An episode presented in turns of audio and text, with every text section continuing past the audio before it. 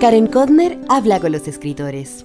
Temas todos, sin límites, sin márgenes. Los libros tienen la palabra, reseñas que te invitan a la lectura. Desde ahora escuchas Celular, un llamado a la creatividad.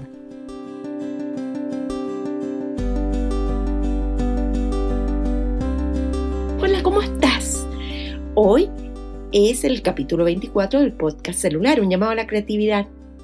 Estoy grabando este viernes 14 de agosto del 2020 con un día frío aquí en Santiago. ¿Has escuchado hablar de las series La Jauría, El Presidente? ¿Todavía no te suena? ¿O las películas Gloria y una mujer fantástica?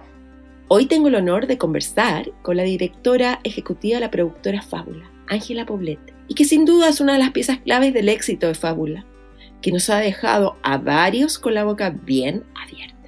Esta conversación esta gran entrevista la tuvimos hace un par de semanas, cuando todavía seguíamos encerrados en todo Santiago y ella estaba en la pieza de uno de sus hijos, que había convertido en oficina. Una de las cosas lindas de trabajar en literatura y en el mundo vinculado a la creatividad es ver que le estás aportando a otros, a ti, para llevar una vida más significativa. Eso me ha sucedido en el último tiempo y me he propuesto, ojo, es difícil. Dejar de hacer varias cosas que solía realizar. Pronunciar más la palabra no y aceptarme un poquito más con mis aciertos y falencias. Por ejemplo, antenoche boté mi primer pan. O sea, no alcanzó a convertirse en pan, porque me equivoqué en las proporciones. Le puse mucha levadura y a los pocos minutos el aroma era tan insoportable que lo tiré al tacho de la basura. Claro que me costó, pero de la misma manera que me dedico a eliminar párrafos completos de mis escritos, tengo que hacer lo mismo con el pan y con muchas otras cosas. Hace pocos días escuché un podcast de Sarah Reaverne, creadora y productora ejecutiva del mismo, quien hablaba de cómo uno define el éxito. Me quedé pensando sobre qué es ser exitosa. Lo increíble es que la pregunta sigue resonando en mí y aún no la logro responder. Hablo del éxito en el camino a la creatividad, de comunicar en un podcast, de escribir una nueva novela. ¿Es exitoso que me escuchen cientos de personas, miles, que compren mi, propio, mi próximo libro? ¿O es simplemente hacer lo que a uno le gusta y perseverar en el camino lleno de piedras y baches? Para mí es importante esto del éxito, no volverse adicta y diferenciar las áreas etapas en las que, uno, tú te encuentras y nadie te puede imponer la meta. Otro aspecto que me tiene ocupada mi cabeza es el tiempo que le dedico a las redes sociales. En las últimas semanas he ido disminuyendo sustancialmente mi conexión a las tres super redes, Twitter, Instagram y Facebook. A veces paso horas sin mirar mi teléfono, a veces estoy diciendo, y he sido capaz de desconectarme en las tardes para escribir. Volviendo a la idea del éxito, creo que esto se da, por ejemplo, cuando te escriben comentarios lindos, como el que me dejó Natalia a propósito del podcast sobre cómo ordenar tu biblioteca. Es difícil organizarla, más teniendo niños que constantemente van a sacar cosas de ella. Encontré muy buena la opción por colores para apreciar la estética, aunque lo más seguro es que lo haré por alfabeto.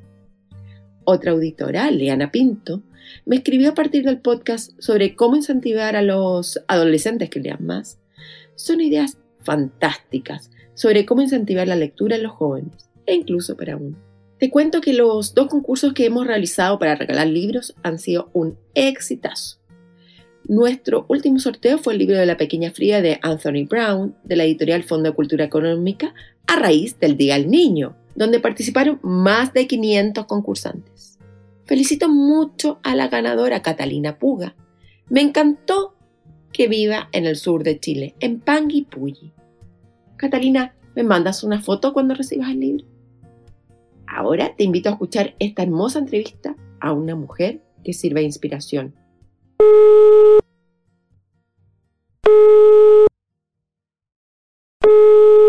Hola Ángela.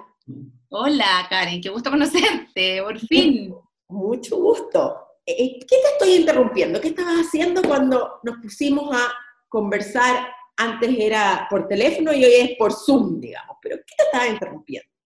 Ay, qué buena la pregunta. Ya, antes de hablar contigo, justo estaba en una reunión de producción con todo el equipo de Fábula, repasando proyecto por proyecto, cuál es el estado de las producciones. Y cuando termine de hablar contigo, voy a entrar en una reunión con un abogado para pedirle que nos ayude a articular una propuesta para una banda musical sobre la cual queremos hacer una, serie biográfica. Imagínate, es súper variado. O sea, pero tengo una pregunta más interesante, más importante. ¿A qué hora te despertaste hoy día y qué tomaste desayuno? Ay, qué pena, a las 5. Tengo una guagua que nació hace poquito, hace un año, entonces ya a las 5 ahí dormité un poco, a las 6 me desperté, leí la noticia, a las 7 estaba en la ducha, a las 7 me media sentada en el escritorio trabajando. Ese es más o menos mi horario. Y desayuno no tomé porque estoy haciendo el ayuno intermitente. Entonces recién ahora a las 11, justo antes de hablar contigo, me hice una palta y un huevo, que es lo que puedo comer hasta ahora. Qué difícil. Y me aguanté. Sí, y, después, bueno, y ahí sigo sin azúcar, sin carbohidratos, hay que seguir a la vida, entonces igual tengo que bajar lo que subí estos cuatro meses vencidos. ¿Y no te la cabeza con el ayuno intermitente? No, me encanta. Me da mucha energía. Te da energía. Pero me, ha costado, o sea, a ver, es difícil porque además son muchas horas, es partir, partir el día a las 7, entre las 7 y la hora de almuerzo, transcurren demasiado, demasiadas horas y lo otro es y lo otro que es muy loco es estar todo el día sentada frente a un computador y una pantalla. Esa cuestión yo no la había vivido nunca. mi trabajo es más en equipo, entonces ir de una reunión a la otra, ir a mirar un, eh, un offline, un armado una serie, o salir al patio a leer un guion, entrar en una conversación, en cambio ir a un rodaje, en cambio acá todo el día sentada frente al computador, es súper difícil. Ángela, hablemos ahora de lo difícil o trata de hacer un poco memoria y conectarte, porque como te dije, yo, yo aquí voy a empezar por tu lado más profesional, pero la idea es que conozcamos a esta Ángela un poco más privada dentro del ámbito profesional. Entonces, quiero saber cómo fue el camino entre la televisión, que es televisión y televisión nacional en su momento, y fábula. ¿Qué pasó entre medio? ¿Cómo llegamos ahí? A mí, yo la verdad es que empecé mi carrera y trabajé 15 años en la televisión como tradicional, la televisión abierta, antes de venirme a trabajar en la producción independiente y, claro, son dos maneras de trabajo, eh, o sea, de partida son dos posiciones distintas. En la televisión yo trabajaba siempre en las áreas de programación y de desarrollo de contenido, con lo cual siempre fui el cliente de la producción independiente de alguna manera. Luego cuando me paso a este otro lado, paso a ser la sobreviviente, ¿verdad? Hay que inventar los proyectos y convencer a otros de que sus contenidos, sus propuestas son interesantes eh, y, que pueden tener vuelo y que hay que financiarlas y que tienen que existir. Entonces son posiciones dentro de la industria que son distintas.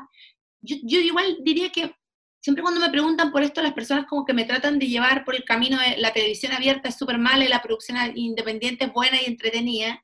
Y es una dinámica que se produce, que es como más o menos evidente y se produce también a partir de todas las temáticas que estamos discutiendo hoy día en la sociedad también, que es como los poderosos versus los pequeños.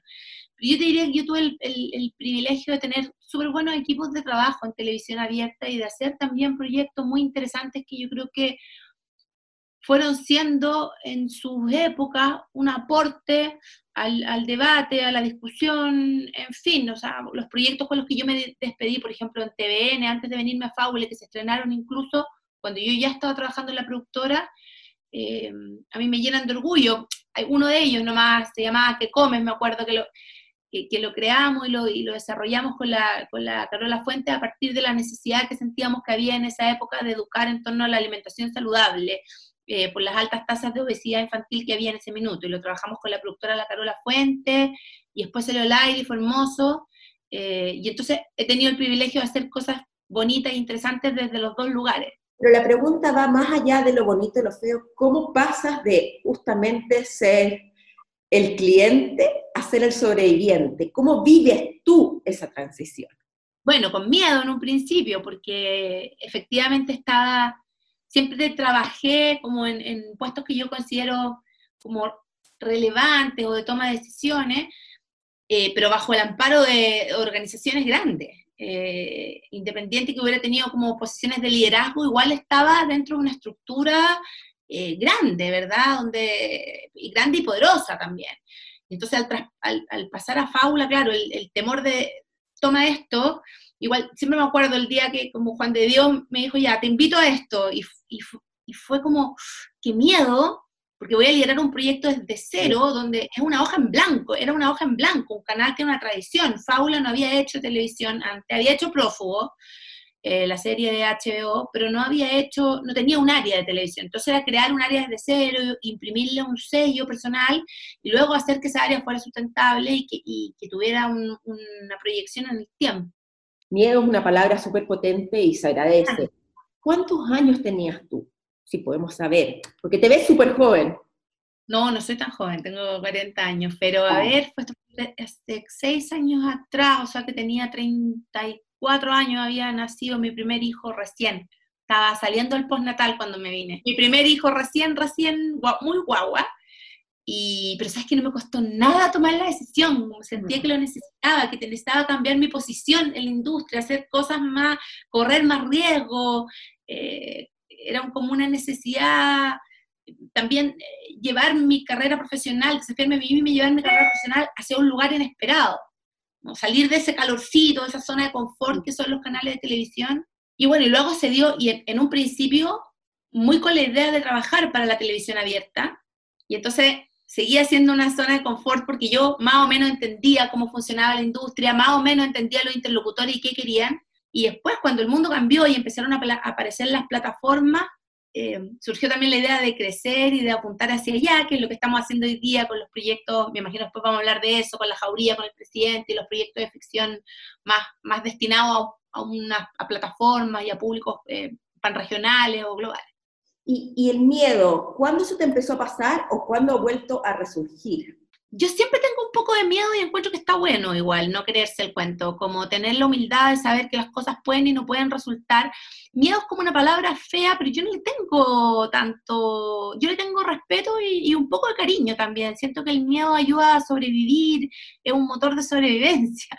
Siempre un poco de incertidumbre que las cosas no resulten, de que convivo con ese bichito, pero le, le tengo cariño ya a mis propios miedos a esta altura la filosofía oriental, la filosofía judía, eh, es necesario el miedo para poder, sí, claro. Mm. Sin miedo, sin la incertidumbre, el dolor, mm. ¿cómo avanzar? Y enfrentar... a mí me moviliza, eso es lo que me pasa, me moviliza también eh, como la sensación de incertidumbre, sobrevivencia, me hace buscar, me, como ser inquieta. Se nota, se nota. Me asusta la gente que, que da como todo por sentado eso me sentiría más incómoda. Es una incomodidad cómoda, como se diría. Es como estar sentada cómodamente, pero no tanto, porque si te pones demasiado en tu comodidad, no te vas a mover.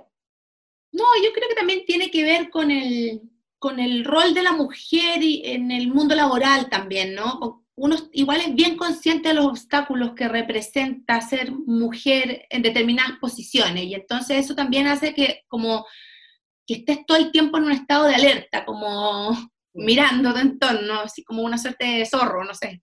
Más adelante vamos a hablar sobre el rol de la mujer, pero antes de eso, porque yo soy inculta, súper inculta, siendo que soy periodista, pero no es mi área, yo aquí digo, ¿cómo funciona una productora a este nivel que es Fábula? Porque estuve investigando y Fábula podríamos decir, ok, hacen series, hemos visto el, presidente, la jauría ahora, publicidad que estuve viendo que hacían, hacen cine y producción, es decir, que es producción, para el que no me está entendiendo aquí, el auditor o la auditora. Me imagino, y tú después me corriges, viene alguien de afuera, necesita que tener un set en el desierto, pongámosle, en San Pedro de Atacama, y ustedes son las hormiguitas que les tienen todo preparado, ¿sí o no? Sí. Okay. Entonces, tengo muchas preguntas sobre esto para que nos expliques a los que no sabemos cuántos proyectos se pueden trabajar al mismo tiempo y qué vínculos o sinergias tienes con Faula, tiene con México y Los Ángeles, porque es como que esto yo veo un monstruo y te veo a ti personita, que obviamente hay un equipo, pero a ver, Dispara. ya, voy a partir por la cantidad de proyectos. Yo también soy eh, profesora académica de la Universidad Católica y ahora estoy haciendo unas clases en la Universidad del Desarrollo y yo siempre digo a los alumnos que para poder meter un gol hay que disparar 30. Em, y desde ese, desde ese punto de vista yo te diría que lo más, o una zona donde se encuentra como el corazón de Faula también o de mi área es, en el mundo de lo creativo.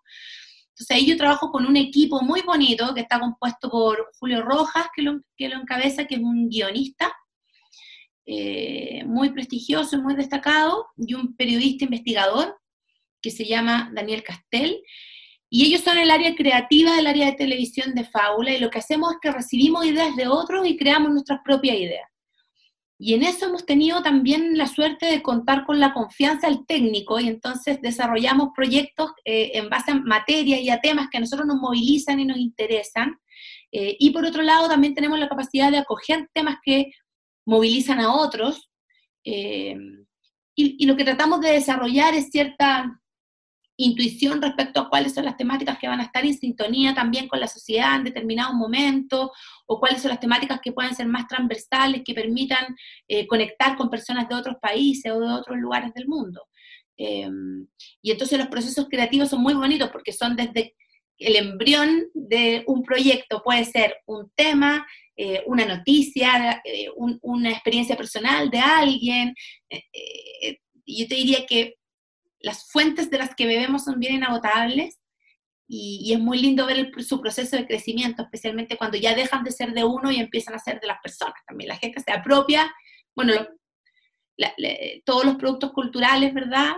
ocurre lo mismo, llega un momento en que uno entrega a su hijo y ya luego las personas lo apropian, se lo, eh, interpretan de distintas maneras y lo hacen suyo. Entonces el proceso es muy bonito. ¿Y cuántos proyectos manejamos? 20, distintas etapas de desarrollo, 20, 25, entre documentales, series, series documentales, en distintas etapas de desarrollo con distintos equipos. Ojalá lo más diverso posible. ¿Y cuál es el vínculo con México y Los Ángeles, la oficina ahí? porque no hay tanta información ahí en, el website, me estuve leyendo. No, no, lo que pasa es que eh, en, los, Ángeles sí efectivamente tenemos una oficina que funciona y funciona súper bien, tiene sus propios proyectos en inglés, en fin, eh, y, congeniamos, nos reunimos y nos entregamos proyectos recíprocamente, somos oficinas hermanas, digamos, y México justo íbamos a abrir la oficina ahora y llegó la pandemia, y entonces tuvimos que postergar ese proyecto, pero ya tenemos un primer contenido para estrenar en, México y deberíamos eh, consolidar el proyecto de tener oficinas ya al 2021. O sea, ¿y cómo les ha afectado el COVID a ustedes? Que, que es un trabajo que se hace filmando en la calle, digamos. O sea, pues nosotros somos distintos a un restaurante en ese sentido. O sea, nuestro servicio, digamos, eh, requiere que estemos en la calle y que reunamos una gran cantidad de personas, porque no es lo mismo que publicidad, que de repente tú puedes hacer un comercial con dos, tres personas en un lugar chiquitito. Hacer una serie implica grabar cuatro, cinco meses con un tremendo despliegue, con 50 personas eh, en un set, digamos, eh, y por lo tanto... Lo primero fue que tuvimos que mover los rodajes, especialmente el de la segunda temporada de La Jauría, que estaba programado justo en el periodo de pandemia, hacia el último tercio del año, y el resto te diría yo que lo que hemos intentado hacer es mantenernos, ha tenido una cosa muy buena que es que la gente está muy disponible, entonces la, conversación permanente y el feedback permanente con quienes son hoy día nuestros clientes, HBO, Apple, Netflix, Amazon, en fin, eh, pantalla, es bien... Eh, es bien directo y, bien recurrente, se ha transformado como en una suerte de, hábito. Entonces estamos bien retroalimentados y por otra parte está el paraíso del guionista. Ah, sí, porque... Siempre han trabajado desde su casa y todo, entonces claro, las, creatividades andan ahí, pero a la par con, el virus, pero no de, un lado a otro. Imagino que alrededor de tu carrera has tenido que tomar muchos riesgos. En retrospectiva, hoy, que ya cuando aparezca esto va a ser agosto del 2020, para ti, ¿cuál fue el más aventurero? Eh, ese que uno mira para atrás y dice, Ángela, ¿qué estabas pensando cuando decidí hacer esto? El más loco.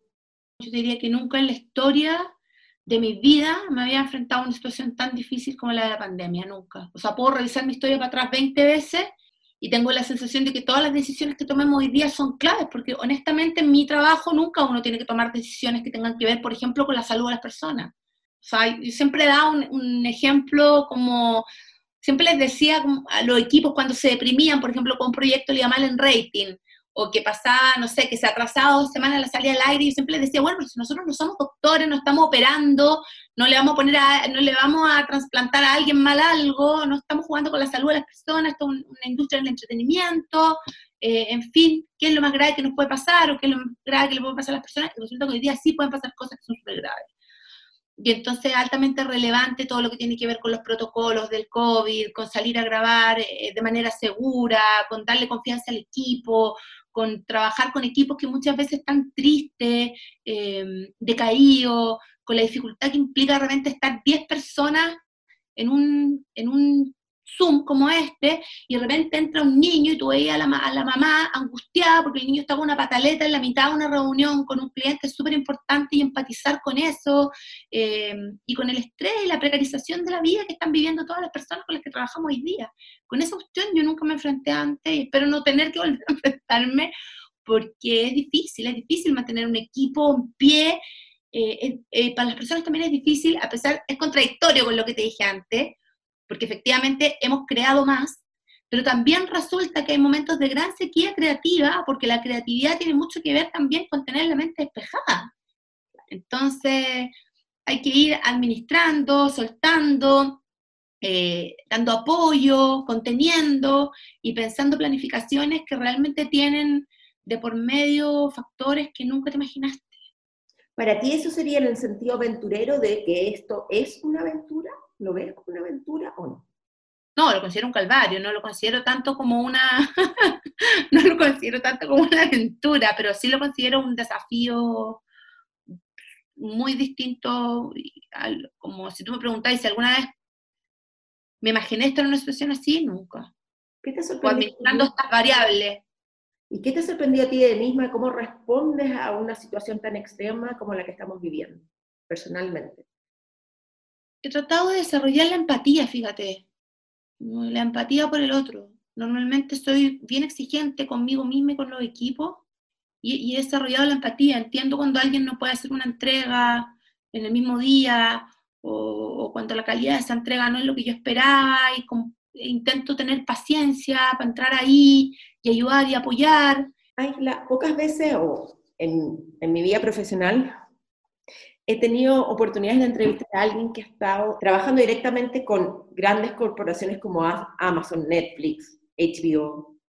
¿Cómo es ese mundo para alguien desde Chile, para Chile, contenido local?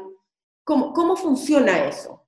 Lo que pasa es que, da, eh, claro, suena como grande, pero mm, ahora que lo pienso, mira, me hiciste pensarlo, y, efectivamente, por ejemplo, nosotros íbamos antes a contarle nuestros proyectos a estas personas, a Miami, a Los Ángeles, o a festivales, a Cannes, eh, y, claro, hay su oficina, hay una oficina súper moderna, tecnológica, y gente eh, muy elegante, y con una gran sala de proyecciones donde tú muestras tus cosas, eh, y, lo, y, lo, que ha pasado hoy día es lo mismo, yo hoy día le hablo a la persona que está de Amazon, que está en México, una, una ejecutiva, y está igual que yo, con una guagua en brazo, dando y, conversando respecto de lo que soñamos también. Y entonces a eso me refería con la humanización también de las relaciones. pero, en definitiva son, son compañías que tienen distintas editoriales y que buscan distintos tipos de público. Y que, y que lo bonito es que valoran mucho la producción independiente y la entienden como una portadora del valor creativo. Eh, es así, no es una cosa de marketing. No, es fantástico, es fantástico porque están siempre abiertos a escucharte, a ver nuevas ideas, a arriesgarse, es decir, te ven muy como un cómplice, como un compañero, como un socio, hay, son relaciones mucho más transversales, por ejemplo, que las que hay entre la producción independiente y la televisión abierta, que es mucho más vertical. La televisión abierta dice, yo soy el cliente y aquí es como yo quiero.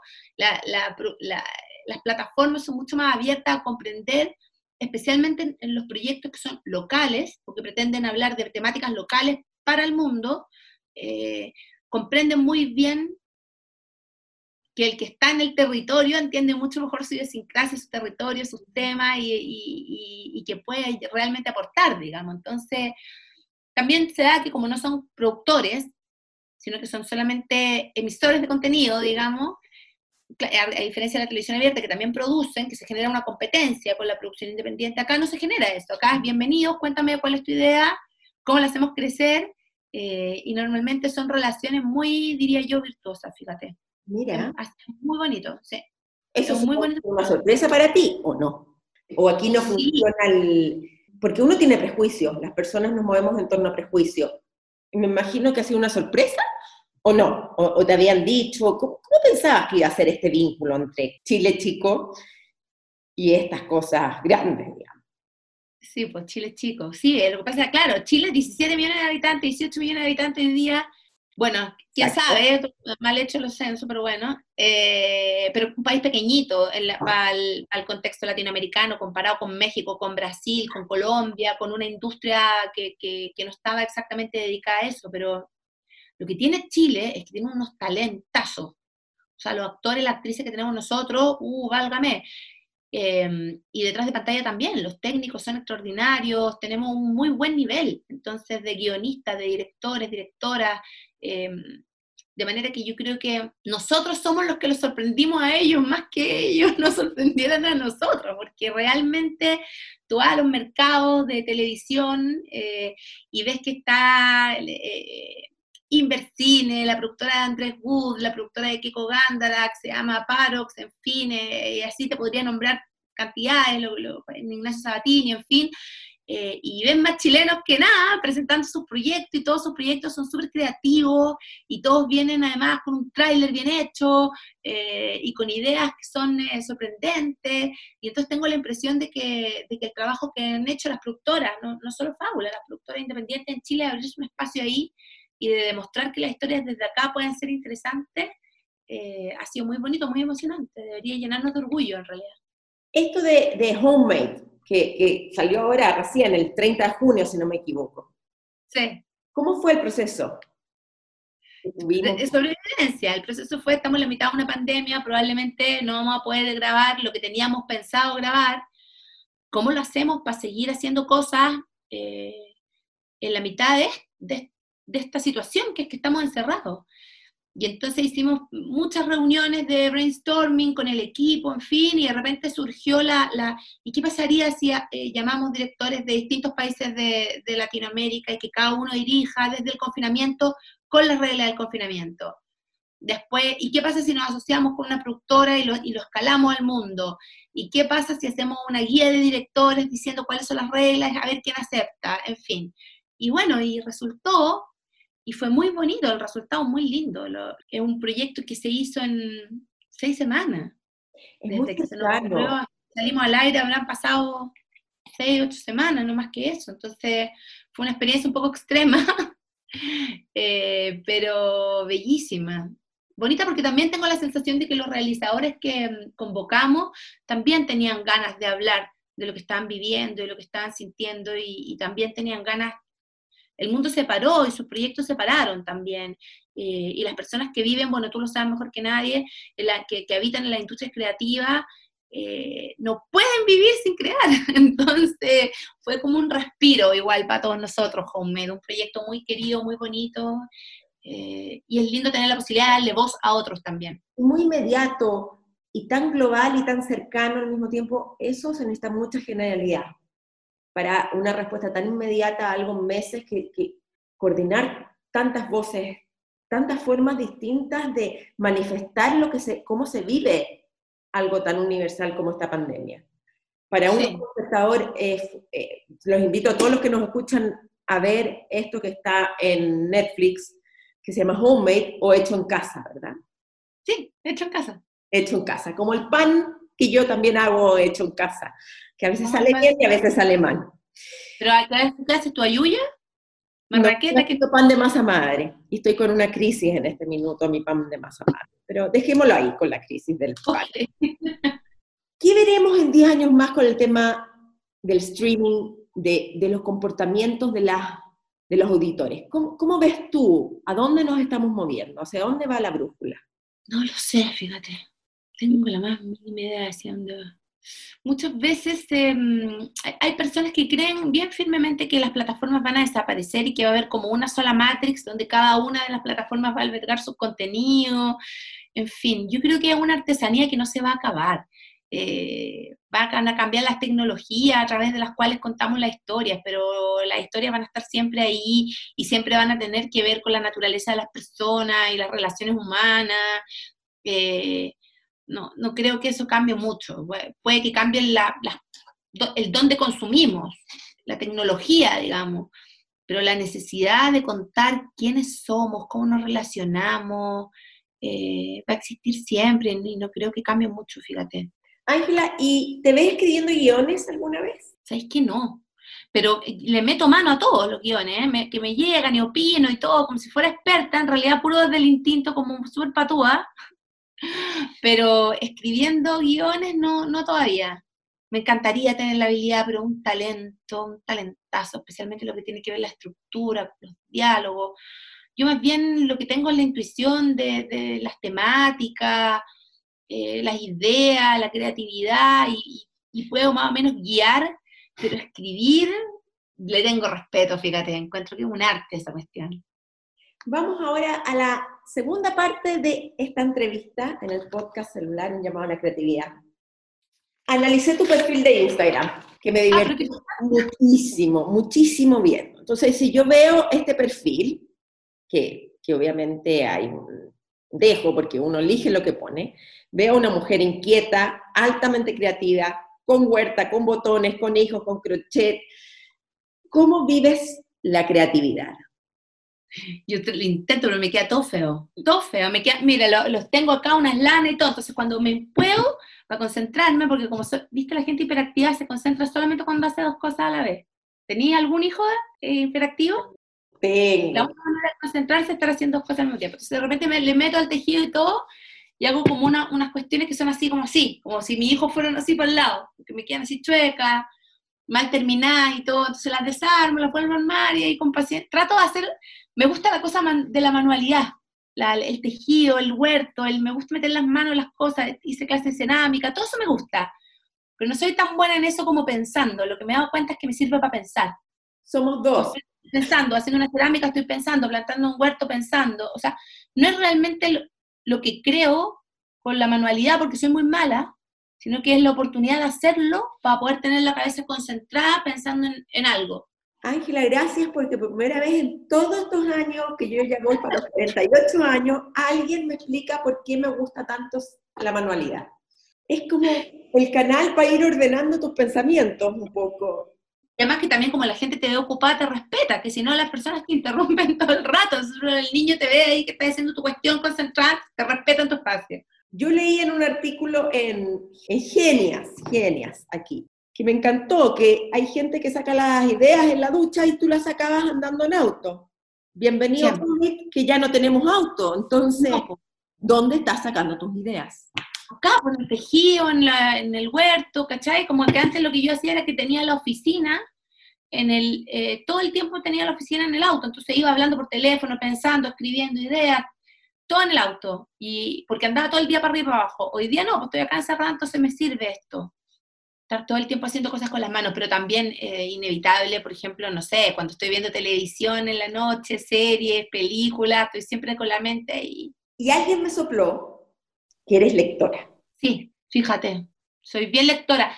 Ahora menos de lo que quisiera. Desde que nacieron los niños, menos de lo que quisiera. Pero soy, soy lectora. ¿Qué tipo de lectora eres?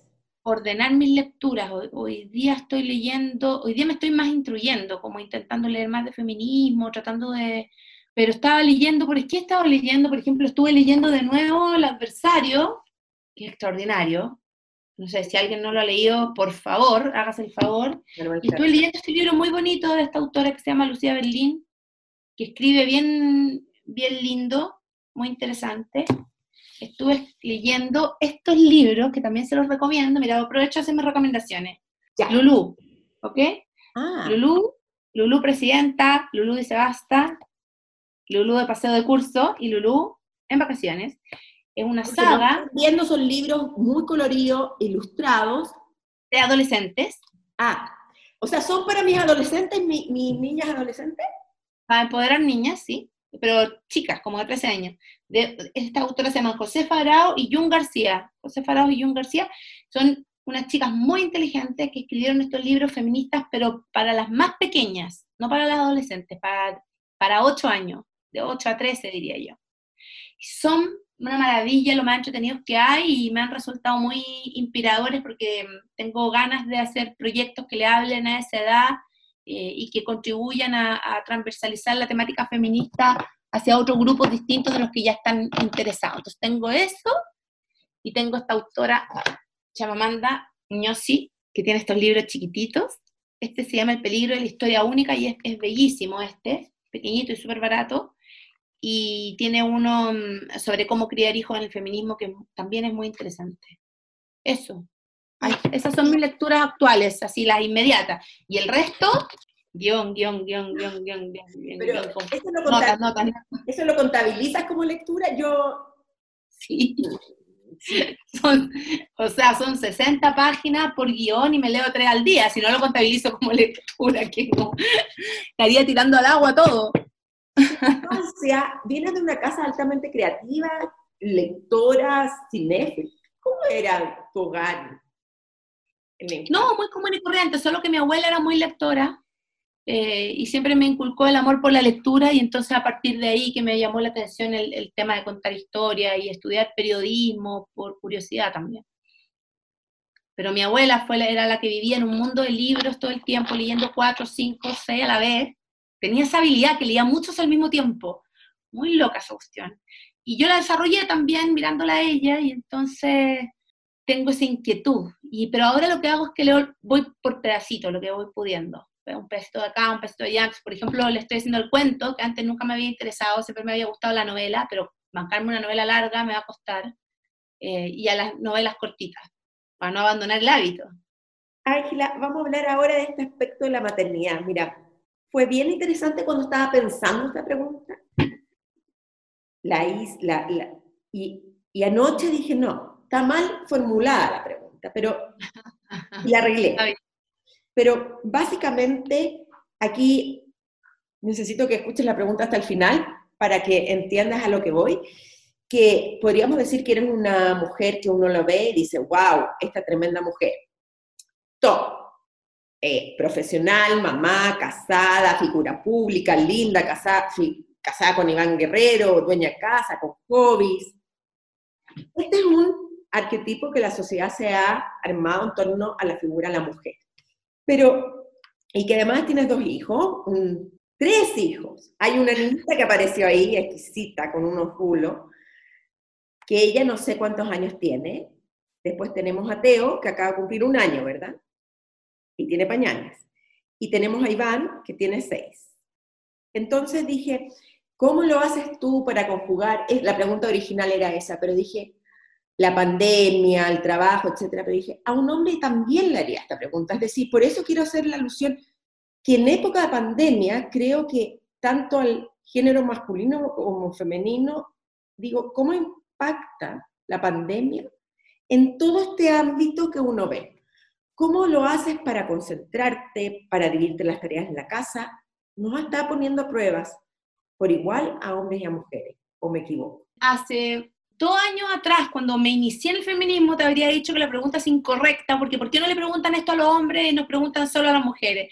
Pero la verdad es que tiene una razón de ser que nos preguntan a las mujeres, y es que las mujeres reconocemos que las mujeres tenemos en el hogar el doble de cargo laboral, eh, de, perdón, de carga mental, ¿verdad? Que estamos pensando, trabajando y al mismo tiempo pensando en el supermercado. Eh, o sea, es una pregunta correcta el cómo lo haces para trabajar tanto y, cuidar a los hijos, porque efectivamente el trabajo doméstico está concentrado en las mujeres también.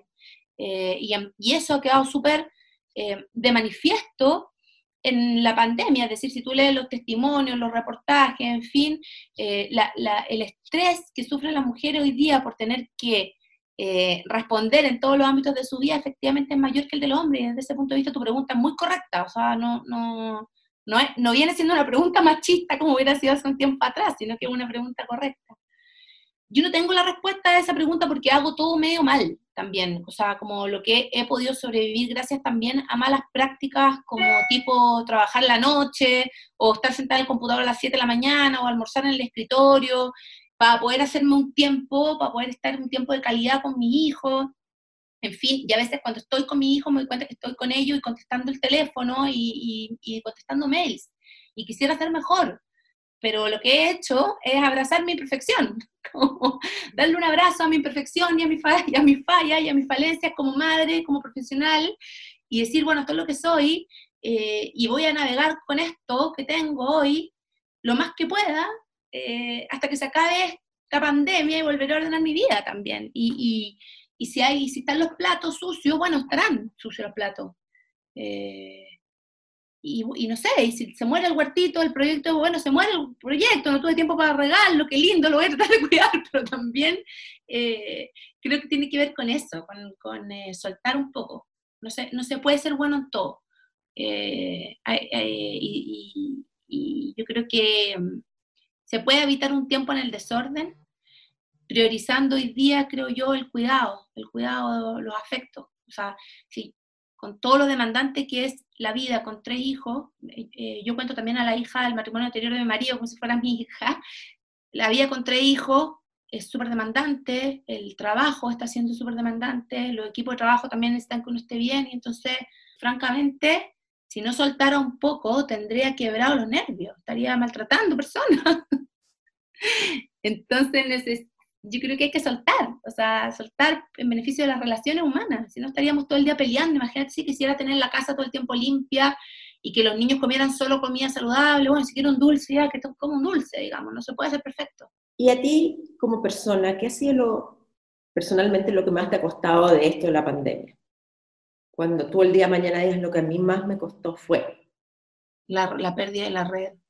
La red, yo creo que nosotros estamos hechos para vivir en tribu o sea, la, base de la sociedad, la familia, la tribu, el decir, invito a la primita a jugar con los niños y entonces la otra se alivia porque puede trabajar en paz y viene la mamá y te contiene y, se arma hay un tejido y una red em, que se quebró, que se rompió, que nos dejó a todos distanciados y solos, teniendo que arreglarnos solos. Entonces, eso para mí ha sido una pérdida importante. Hemos, yo creo que hemos fortalecido nos ha dado la oportunidad de replantearnos nuestros roles también. En ese sentido, mi marido, ponte tú, ha tomado responsabilidades que nunca antes, porque, claro, está acá en la casa y, no hay red. Y espero que queden en el futuro, que queden en el futuro instaladas. Pero yo he hecho de menos la red. No solamente para tener yo ayuda, sino para también yo poder ayudar a otros. Vamos a hablar de tu tema, feminismo. ¿Cuál de todos? Feminismo, que tienes muchos temas, muy interesante conversar contigo. días ha estado el tema de la violación, el tema de Antonia Barra, pero lo que me interesa es tu feminismo. ¿Cómo defines el feminismo que tú abocas, o sea, el que tú estás buscando? ¿Con quién te inspiras? ¿Por qué es tan fuerte en ti? ¿Por qué lo has tomado como una causa tan personal? Sí, a mí, lo que me, a mí lo que me ha gustado mucho de este como cuarta ola feminista que surgen desde Latinoamérica también es precisamente la diversidad que abraza. Es un feminismo que cuando uno va a una marcha feminista hay una, un grupo de mujeres que van con coches, con guaguas, con carteles pidiendo amamantar en la calle, hasta unas que son radicales y que van eh, piluchas en la calle pidiendo el aborto al mismo tiempo. Eh, y, pero esas personas están caminando en una misma carretera, están en una misma calle, eh, porque tuvieron un, despertar similar. Eh, y eso es muy bonito, esa diversidad a mí, me, a mí me gusta y la abrazo y la quiero, porque creo que es una que va a construir una sociedad mejor para todos y todas, y todes. eso, me cuesta, eso me cuesta cantidad. No, me alcanzo a llegar al todes, pero me encanta igual. ¿Y cuándo nace este germen tuyo feminista diciendo, y no quiero que aquí los que nos están escuchando que, entiendan que aquí hay una Ángela batalladora, sino que veo que es una vía muy integral hacia el concepto mismo, que lo estás tratando de inculcar y de practicar, pero ¿cuándo ves tú, eh, cuando eras niñita, cómo, cómo, dónde no, A nosotros, yo soy de una generación que a nosotros nos, nos entrenaron para competir con las otras mujeres, no para colaborar yo formé parte de una generación donde había otra mujer en un puesto de poder, o en un puesto relevante era tu competencia y una amenaza. Yo me crié así en, una televisión súper dura, muy machista, donde el acoso era una cuestión del día a día eh, y donde efectivamente las mujeres eh, en lugares de, toma de decisiones eran muy pocas. Eh, ¿Lo viste? Y entonces, sí, o sea, para mí el feminismo es un descubrimiento de, ahora, digamos, de hace un, despertar reciente, no, no es un despertar eh, de toda la vida, pero también creo que tiene que ver con lo mismo que nos ha hecho despertar a todas las mujeres, con una, con una, con una historia también que contiene esos micromachismos, esos abusos, ese tener que sacarte la mugre el triple más que un hombre y en algún minuto, uff, es verdad, es verdad que yo fui una ciudadana de segunda categoría eh, durante tanto tiempo, ¿por qué? Y que no le pase más a nadie, digamos. Y, yo creo que así visceral. Después viene el, intelectualizarlo, una segunda etapa. Eh, una primera etapa es mucho más visceral, creo yo, y más emocional. Y después viene una segunda etapa de entender que también hay que estudiarlo para poder expresarlo y para poder también eh, incluir a otros y a otras. Ángela, dime una cosa, estamos terminando, haznos recomendaciones. No puedo estar con una persona que sabe tanto de cine, de series, de... Recomiéndanos un poquito aquí para los que te estamos escuchando hoy. De serie a mí me gusta mucho eh, irme a, lo clásico. Siempre recomiendo como tratar de ver Breaking Bad completa, por ejemplo. Esas series que son hermosas, así como Six Feet Under, completa desde hoy es una, es una súper maravilla. Eh, y cosas que he visto últimamente que me han llamado la atención, a ver, deja de incluirme, bueno, ay, es que todos los catálogos están tan interesantes, qué difícil la pregunta, me hubiera preparado, pero, ah, ¿sabes qué estoy viendo? Que está alucinante de Nick, una serie médica que es espectacular, así increíble de época y todo, que se encuentra en HBO eh, Go, y también vi hace poco una serie de la Reese Witherspoon en, em, en Amazon que está espectacular, que se llama Little Fires Everywhere. Eso recomendaría ahora. Perdón, yo leí el libro. ¿Tú no leíste el libro de la Celeste Nung? Yo me leí el libro y aluciné con el libro. Pero es fuerte, ¿eh? por ejemplo, yo no me atreví a ver el último capítulo. Yo no me atreví a verla porque no sé si quiero verla porque me leí el libro y era tan bueno es tremenda. Sí, Entonces, las actuaciones son una maravilla, una serie que está muy bien hecha, muy linda. También vi Normal People hace poco, que también me llamó la atención. Sí, me gustó mucho porque sentí que estaba naturalizada, súper naturalizada las relaciones entre, entre eh, hombres y mujeres en esa edad adolescente que es tan bonita y tan confusa a la vez. Ángela, ¿hay algo que te gustaría agregar hoy día, contarnos, alentar al público, no sé? No, la verdad es que súper bien en esta entrevista y te lo agradezco, Karen, porque la verdad es que siento que has tenido entrevistados como muy de alta notoriedad. Así que te agradezco mucho que te haya interesado nuestro trabajo y eso. Yo te lo agradezco enormemente porque es súper interesante escuchar a alguien que está hoy día impactándonos directamente en la sociedad con contenido que miles, cientos, no sé los números, eh, llegan a tu casa y se te meten, se te meten y, creas personajes, historias y te hacen pensar sobre la naturaleza humana, que pocas veces tenemos esa oportunidad, ¿o no? Así es, tal cual. Así que te agradezco un montón. Si en el intertanto se te ocurren ideas de, de series, escríbeme nomás, porque creo que los que nos escuchan, o yo, por ejemplo, que mando el boletín semanal, digo, busco, busco, y uno nunca sabe cómo elegir, porque es tanto, tanto, tanto. No, yo voy a mandar, te voy a mandar una listita. Excelente. Oye, un millón de gracias, cuídate mucho. Gracias a ti, te mando un beso grande y mucho cariño. Cuídate. Chao. Chao.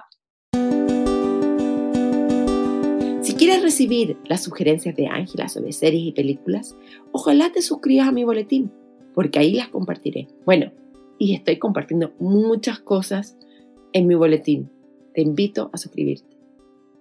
A veces me pregunto si todas las personas creativas y apasionadas, como un poco como Ángela, así vitales, a momentos dispersas y en otros son ultra enfocados. ¿Seremos todos así? Me encantó que ella se diera la oportunidad de no ser todo perfecto, que se permitiera hacer crochet y que no le saliera tan bien, o arriesgarse a tener una huerta, y que quizás se le mueran las plantas, y no pasa nada Cuéntame, ¿eres muy exigente contigo? Siempre te dejo los nombres de los libros, de los que conversamos con Ángelas, de las series, todo aquí al final en la transcripción en mi página web. Escríbeme, espero tus comentarios. Lee, escribe y crea. Y obvio, cuídate. Chao. Han oído celular, un llamado que no termina. El pulso de la creación. Estén atentos a la llamada Recuerden seguirnos y escucharnos en Spotify, iTunes, Evox y por supuesto en karencodner.com. El diseño de sonido y la postproducción estuvo a cargo de Broadcast.cl. Hasta pronto.